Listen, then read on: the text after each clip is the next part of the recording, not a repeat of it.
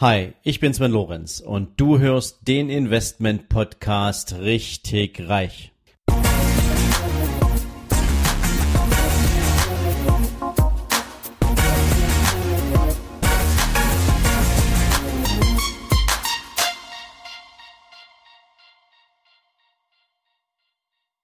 Herzlich willkommen zu einer neuen Ausgabe von deinem Investment Podcast richtig reich. Heute gibt's wieder einmal eine Frage aus eurer Mitte und die finde ich ganz besonders spannend, weil sie natürlich viel mit Emotionen und mit Weitblick zu tun hat. Und diese Frage kommt von Martin Zeibig aus Köln. Und Martin fragt, sag mal Sven, macht ein ETF-Sparplan Sinn oder sollte ich bei einem Crash mit einem großen Einmalbetrag investieren?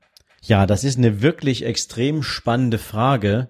Ähm, aber ich versuche mich jetzt für dich, lieber Martin, hier mal ein bisschen vorzutasten. Nummer eins ist natürlich immer die Frage, ob du denn monatlich regelmäßig sparen kannst und ob du sparen willst.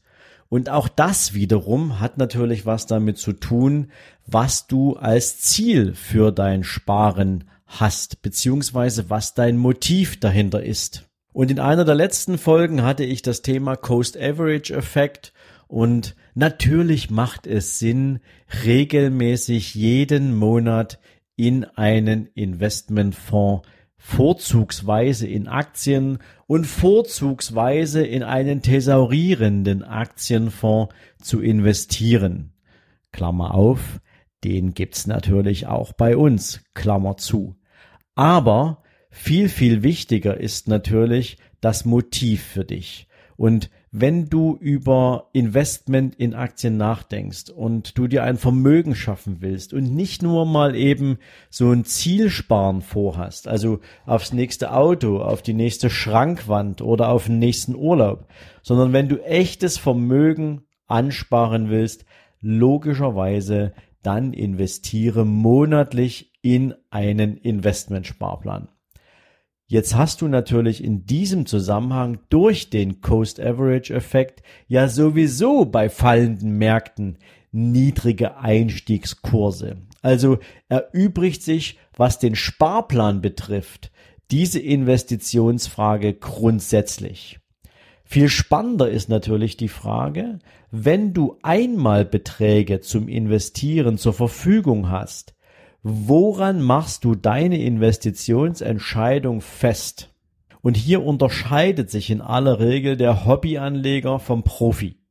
Denn wenn du im Aktienmarkt investiert sein willst, und so interpretiere ich jetzt deine Frage, dann ist es natürlich sinnvoll, sich genau zu überlegen, wie das eigene Portfolio aussehen soll. Und ein Portfolio ist niemals nie zu 100 Prozent investiert.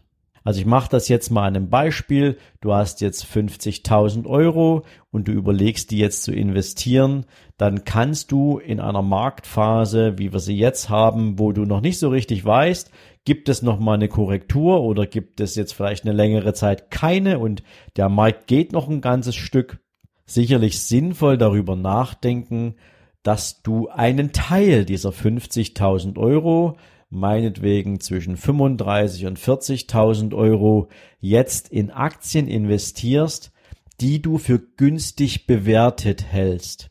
Und günstig bewertet, da schicke ich dich jetzt mal gedanklich zurück in meine Folge aus dem letzten Jahr zum Thema Value Investing, der Königsweg, ähm, wie du herausfindest, ob eine Aktie günstig ist oder nicht, kannst du dir da nochmal ganz genau anhören. Aber Fakt ist natürlich, wenn du jetzt ein Portfolio zusammenstellst, mach das bitte nur mit Aktien, die du zum jetzigen Zeitpunkt als attraktiv bewertet siehst und auch zum jetzigen Zeitpunkt auch direkt kaufen würdest. Denn da spielt es überhaupt keine Rolle, ob die Marktbewertung im Grunde gesamtwirtschaftlich betrachtet hoch ist oder nicht. Wenn der Wert des einzelnen Investments für dich in Ordnung ist, dann kauf sie jetzt.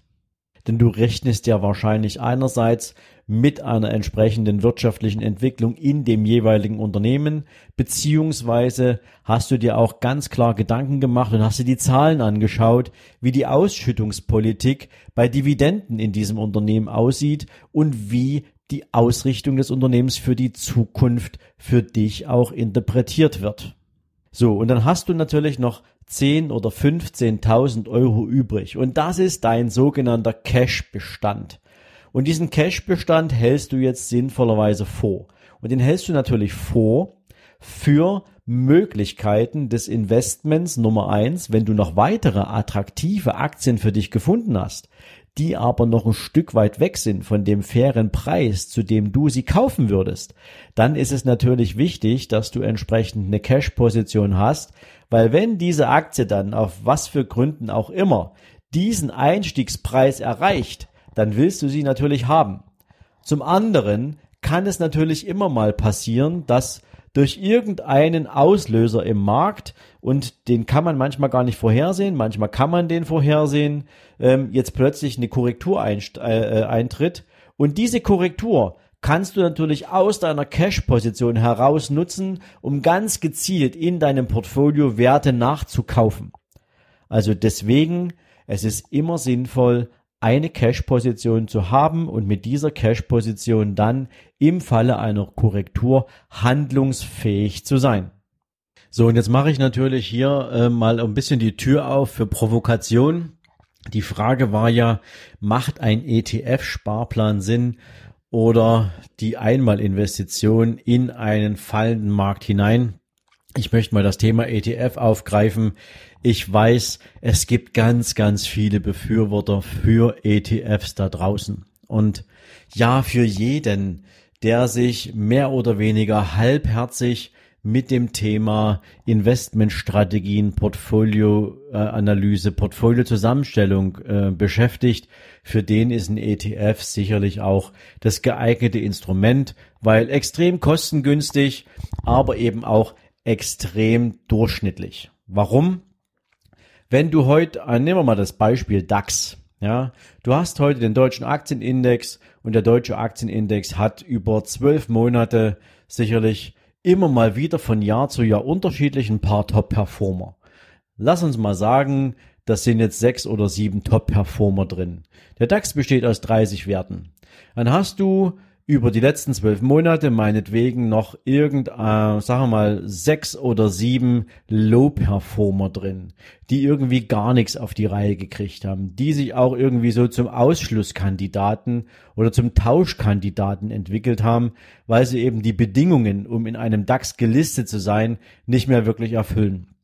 Und dann hast du ungefähr zwölf bis vierzehn durchschnittlich performende Aktienwerte da drin.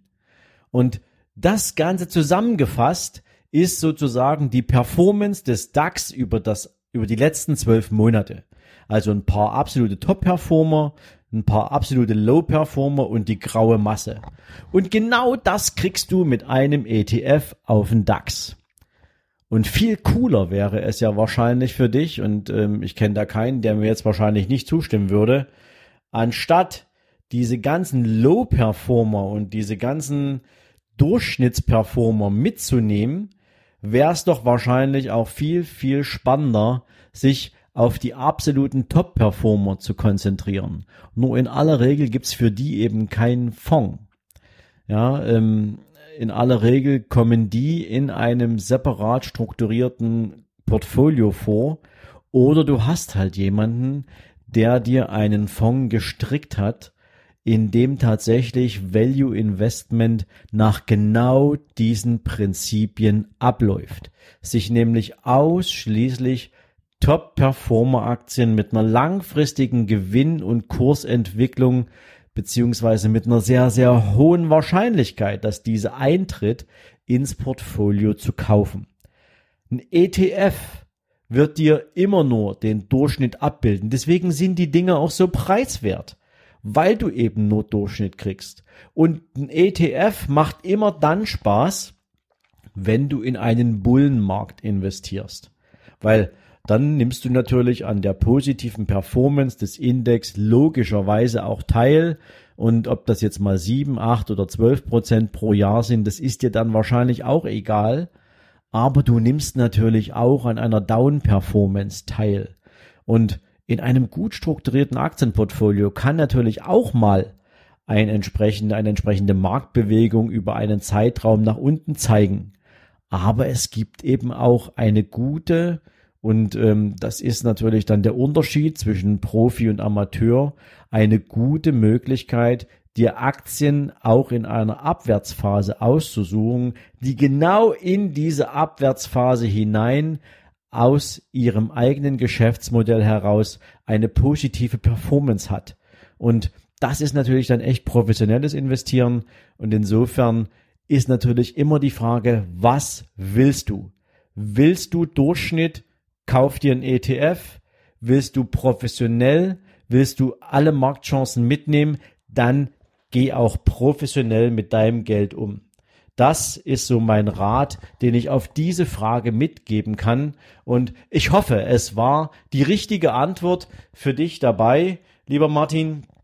Und natürlich für alle anderen hoffe ich, ein bisschen Klarheit reinkriegen zu können in die Art, wie man investiert und worauf man auch an der einen oder anderen Stelle achten muss, wenn die Börse dich zum Tanzen holt.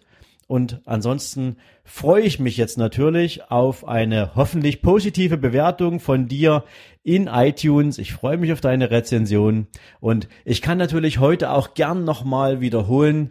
Am 3. und 4. November diesen Jahres stehe ich gemeinsam mit Dirk Kräuter, mit Alex Düsseldorf-Fischer, mit Helmut Beck und noch ein paar anderen absoluten Experten im Bereich Kapitalmarkt, Mindset, Ausrichtung auf einer gemeinsamen Bühne. Und ähm, ich pack dir den Link hier in die Show Notes. Schau dir gerne an, wer für dich das Thema Let's Talk About Money mit mir gemeinsam rocken wird. Und wenn du magst, komm vorbei. Ich würde mich freuen, wenn wir uns dann auch persönlich begegnen. Und in diesem Sinne wünsche ich dir jetzt einen schönen Abend und freue mich, wenn du in den nächsten Tagen wieder dabei bist. Alles Gute für dich. Bis bald.